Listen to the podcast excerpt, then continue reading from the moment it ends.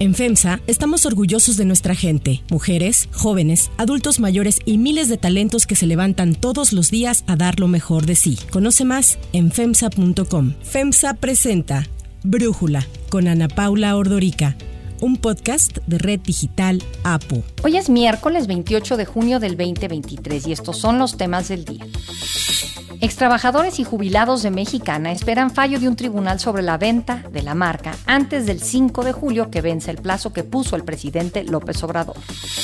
El presidente del Salvador, Nayib Bukele, se registró para buscar su reelección pese a que la Constitución lo prohíbe. Pero antes vamos con el tema de profundidad. Hoy inicia una nueva etapa en la vida democrática de nuestro país, con la construcción del Frente Amplio por México un ejercicio ciudadano para defender la democracia y la libertad de México. Se conformará un comité organizador y un observatorio para dar seguimiento y cumplimiento de este ejercicio, mediante el cual se elegirá el responsable nacional para la construcción del Frente Amplio por México. De esta manera, los partidos de oposición dieron a conocer en la semana los detalles del proceso mediante el cual se seleccionará al responsable nacional para la construcción del Frente Amplio por México, mismo que se perfilará a la contienda por la presidencia de la República en el año 2024, el año próximo. El proceso constará de tres etapas y se dijo que estará supervisado por un comité organizador y un observatorio ciudadano. Ya ayer comentamos estas tres etapas. De acuerdo con Marco Cortés, el presidente del PAN, el Frente Amplio por México busca detener la destrucción generada por el actual gobierno. Los tiempos exigen, la circunstancia del país apremia. Por ello es que hemos decidido en nuestro Consejo Nacional construir un amplio frente por la defensa de México construir un proyecto entre sociedad y partidos opositores. Un proyecto que frene la destrucción de este gobierno. Este anuncio ha generado diversos comentarios, pues tras haber criticado a Morena por el proceso con el que van a elegir a su abanderado y acusarlos de violar la ley al adelantar la pre-campaña, pues la alianza PAN-PRI-PRD está imitando el proceso. De acuerdo con Ciro Murayama, exconsejero electoral del INE, el método anunciado por la coalición Va por México es, en efecto, un acto de precampaña y no es legal hacerlo antes de noviembre. El senador con licencia y aspirante a la candidatura presidencial de Morena, Ricardo Monreal, acusó a la oposición de copiar la estrategia implementada por su partido. Creo que Morena influyó para que este método se agilizara. Hicieron bien para que no se quedaran tan relegados, tan rezagados frente a un proceso que Morena ya va avanzado. Yo siempre creo que no hay que copiar la estrategia del adversario. Por su parte, el presidente Andrés Manuel López Obrador calificó el proceso de la oposición como una faramaya y afirmó que va a ser el empresario Claudio X González quien escoja al candidato de la coalición va por México. Son los mismos de siempre, aunque los jefes no dan la cara. El representante de todo el bloque conservador es Claudio X González Hijo. Quienes escogen, pues los potentados, los oligarcas, los políticos corruptos, con la representación de Claudio X González. Ese es el gran elector, Claudio, aunque ese nada más señala, ¿no? Es el del dedazo. Mientras las seis corcholatas presidenciales de Morena ya recorren el país para obtener la candidatura, al menos seis funcionarios han manifestado sus intenciones de contender para ser el abanderado del Frente Amplio por México, el responsable nacional para la construcción de este Frente Amplio, para pues ir en el 2024 en contra de Morena. Estamos hablando de Santiago Krill, la senadora del PAN Lili Telles, la senadora del PRI Beatriz Paredes, el exgobernador de Michoacán e integrante del Partido de la Revolución Democrática Silvano Aureoles y también se sumó recientemente la senadora panista Xochitl Galvez. Al cerrarme la puerta, miles de mexicanos me abrieron la suya. Entendí un poderoso mensaje, que la puerta de Palacio Nacional solo se abre de adentro hacia afuera. Por eso, vamos a abrir esa puerta para millones de mexicanas y mexicanos. Desde aquí les digo, voy a ser la próxima presidenta de México. Además de ellos, quien también levantó la mano para participar fue el diputado del PAN y ex candidato presidencial Gabriel Cuadri. Por supuesto que voy a participar en el proceso para elegir al candidato de la oposición. México necesita modernidad y prosperidad, seguridad y sustentabilidad ambiental, orden, progreso y medio ambiente. Ahí estaré. El análisis.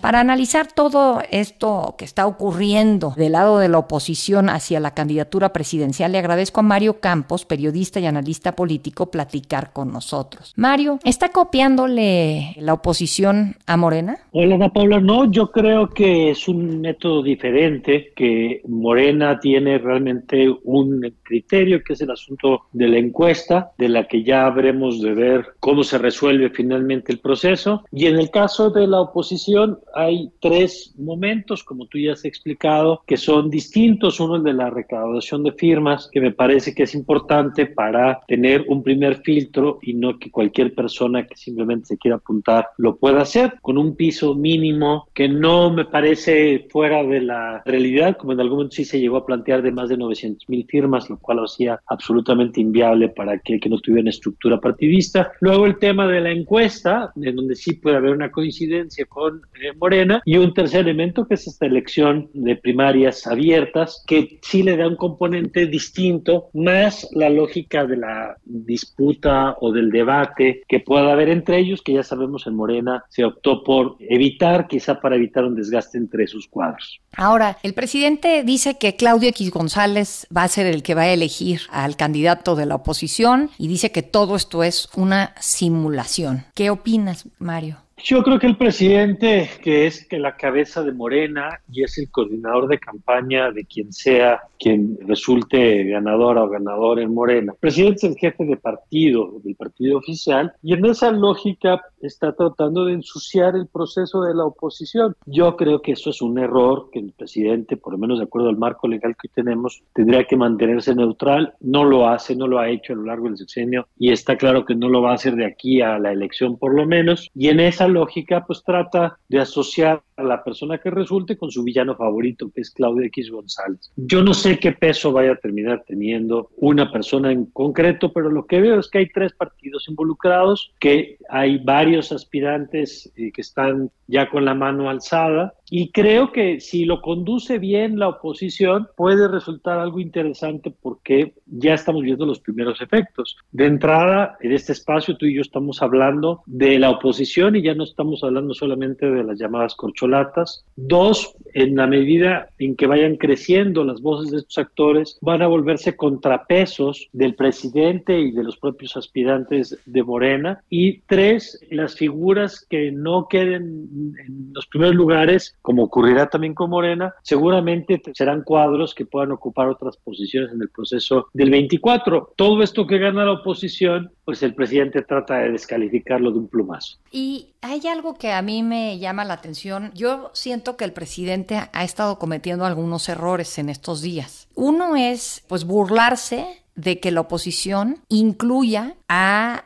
una coalición ciudadana en su ecuación. Él que habla tanto del pueblo, pues de sus corcholatas, digamos, no parece que tomen en cuenta la opinión del pueblo y más bien se están moviendo para ver quién es el favorito con el gran elector que es el propio presidente. Y pues no sé si ahí el hecho de no estar contemplando Morena a los ciudadanos, como tomarles la opinión de una manera mucho más preponderante es un error.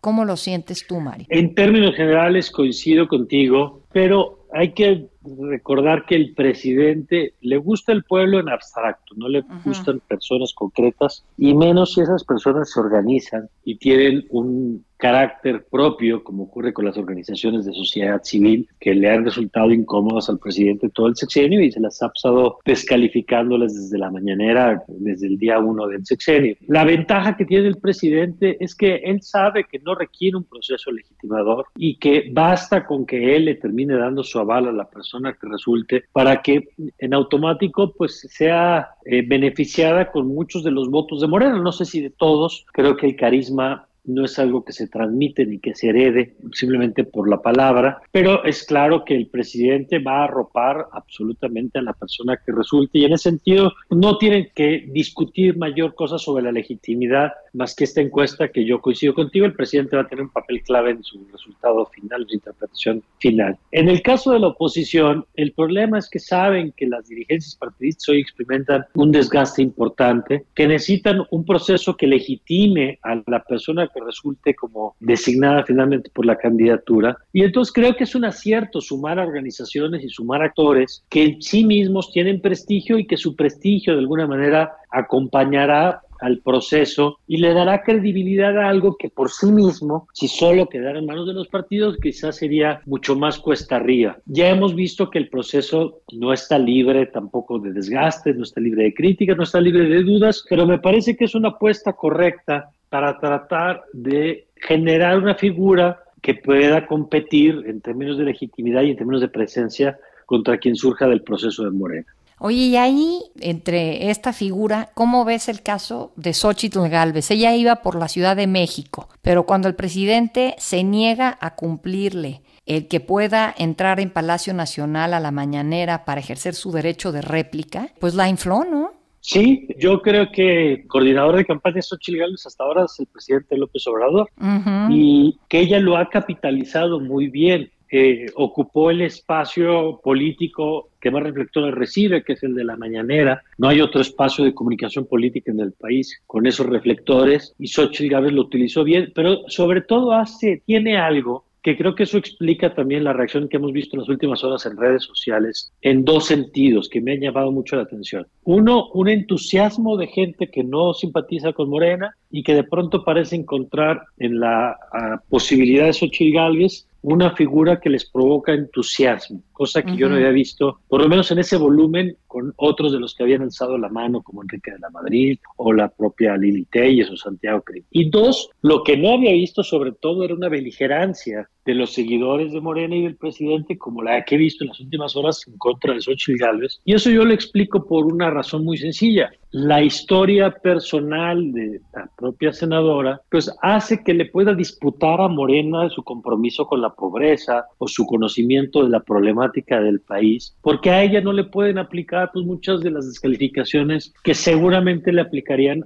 a cualquier otro de los aspirantes con una historia personal distinta. Entonces creo que sí, que el presidente se equivocó, que terminó dándole el empujón que ya algunos querían y que ella había resistido, que bueno, pues ya se generaron las condiciones ahora para la competencia eh, yo creo que tiene altas probabilidades de llevarse la disputa interna, pero vamos a ver la siguiente semana. Sí, también falta ver que la oposición no se quiera dar un balazo en el pie y le ponga obstáculos a una figura como Xochitl, que de alguna manera creo que, pues, en este discurso de que si los fifís, y los racistas, y los clasistas, y los enemigos del pueblo, pues no le pueden, de ahí que, le van a colgar a Xochitl su discurso que dio ayer en el video que publicó, en donde dice, ¿cómo voy a quererle quitar los programas sociales a los adultos mayores si mi abuela murió en un petate sin nada de ayuda? Y bueno, toda esta historia personal que cuenta, que lo hace auténtico, no lo está leyendo de un papel ni de un prompter, ¿no? Pues todavía falta el ver. El relato personal es importante y el relato político es importante y el personaje. La política se hace con personas y con historias. Y creo que el gran problema de la oposición es que no tenía ni unos ni otros. Los personajes, digamos, que se estaban apuntando,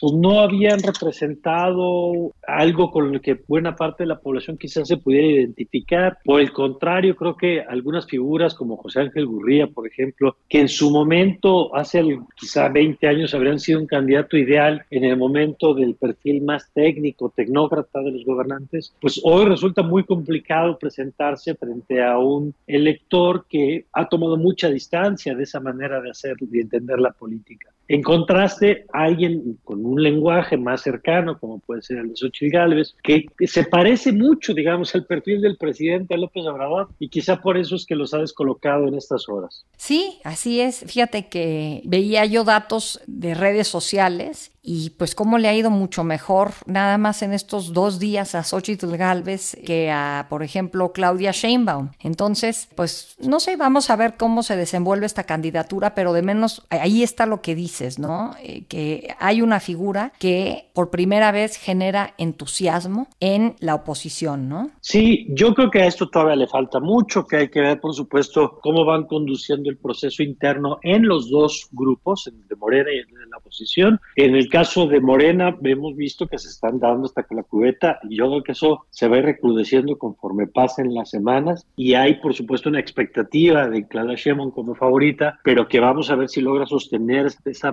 percepción, digamos, en las siguientes semanas y una vez que empiecen a salir las primeras encuestas. Y del lado de la oposición, vamos a ver si esto, que hasta ahora es más un fenómeno de medios y un fenómeno de redes, se vuelve un fenómeno de opinión pública. Sabemos que las redes son un reflejo pequeño, digamos, de un sector de la población que no se debe subestimar, pero también es un error sobreestimar. Hay que esperar quizá unas dos, tres semanas a que esto termine de permear en la conversación pública y entonces ya veremos las mediciones que nos permitan pensar si estamos ante algo distinto del escenario que veíamos antes de que la oposición se organizara en este proceso. Mario Campos, muchísimas gracias por tu análisis y por platicar con nosotros. Al contrario, Ana Paula, siempre un gusto estar contigo.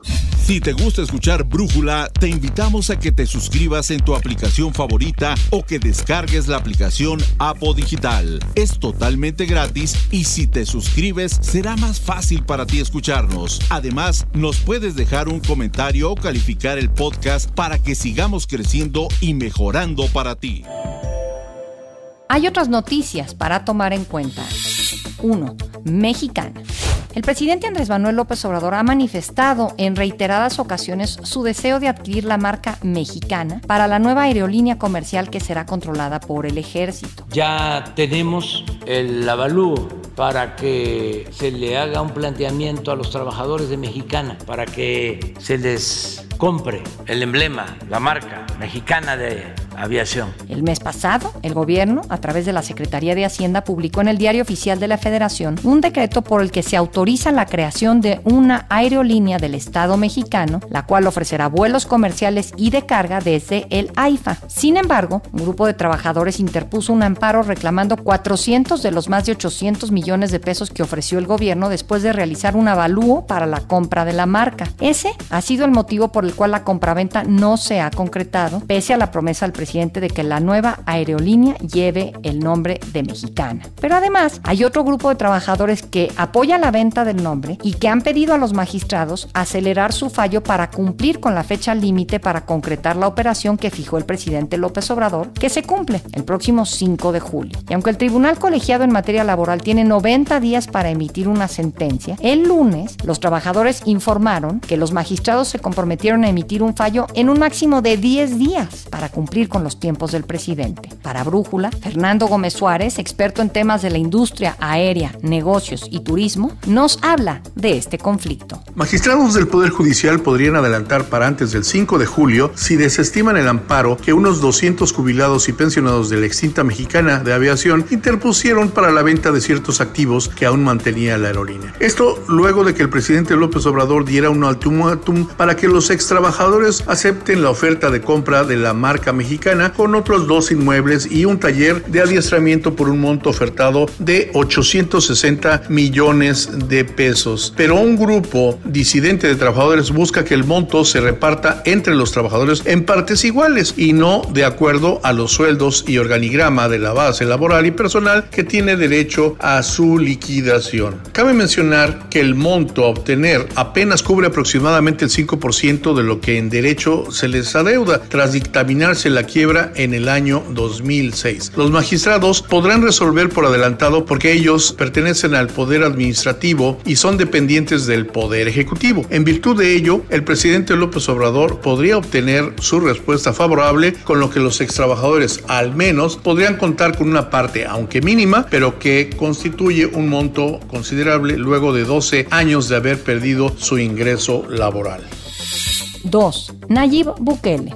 El presidente de El Salvador, Nayib Bukele, buscará en febrero del 2024 la reelección pese a que la constitución de su país lo prohíbe. Es por eso que luego de conversarlo con mi esposa Gabriela y con mi familia, Anuncio al pueblo salvadoreño que he decidido correr como candidato a la presidencia de la República.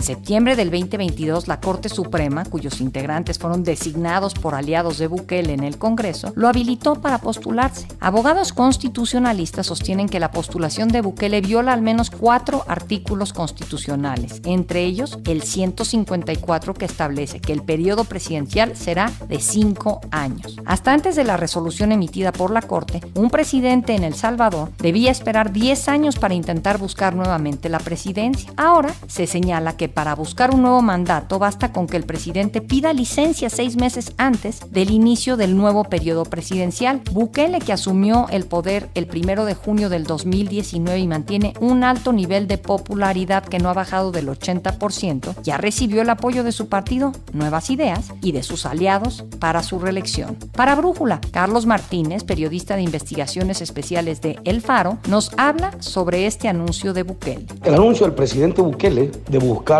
la reelección creo que fue el acta de defunción de la democracia salvadoreña. Y además el presidente Bukele ha seguido un plan muy metódico para conseguir perpetuarse en el poder. Y los primeros pasos explícitos para ello fueron la destitución ilegal del fiscal general de la República y de los magistrados de la Sala de lo Constitucional salvadoreña, que fueron destituidos por la mayoría parlamentaria sin cumplir ninguno de los requisitos que exige la ley para ese procedimiento y a cambio lo sustituyó con funcionarios títeres, que en realidad no deciden nada y que están siempre a la espera del visto bueno o de las órdenes del presidente Bukele. Esos mismos magistrados básicamente declararon inconstitucional la constitución, o al menos seis de sus artículos en los que se prohíbe de forma explícita la reelección presidencial ahora mismo no solo va a competir de manera ilegal en las elecciones venideras, sino que además a ocho meses de las elecciones cambió absolutamente las normas del juego.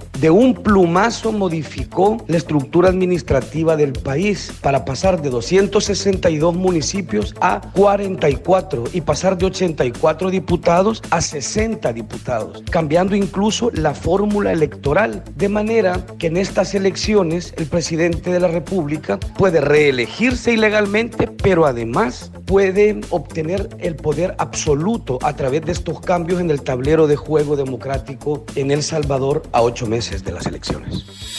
Para cerrar el episodio de hoy los dejo con música de Pink.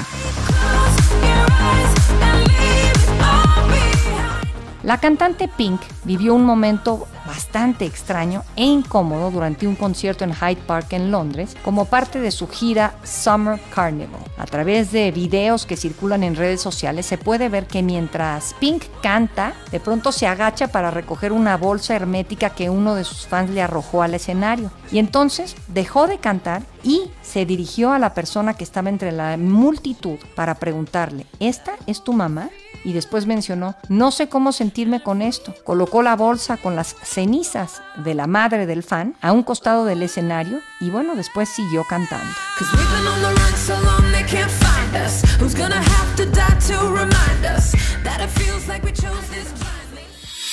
Yo soy Ana Paula Ordorica. Brújula es una producción de Red Digital APO. En la redacción, Ariadna Villalobos. En la coordinación y redacción, Christopher Chimal. Y en la edición, Cristian Soriano. Los esperamos mañana con la información más importante del día. Oxo, Farmacias ISA, Cruz Verde, Oxo Gas, Coca-Cola FEMSA, Invera, Torrey y PTM son algunas de las muchas empresas que crean más de 245 mil empleos tan solo en México y generan valor como parte de FEMSA. FEMSA presentó Brújula con Ana Paula Ordorica, un podcast de Red Digital APO.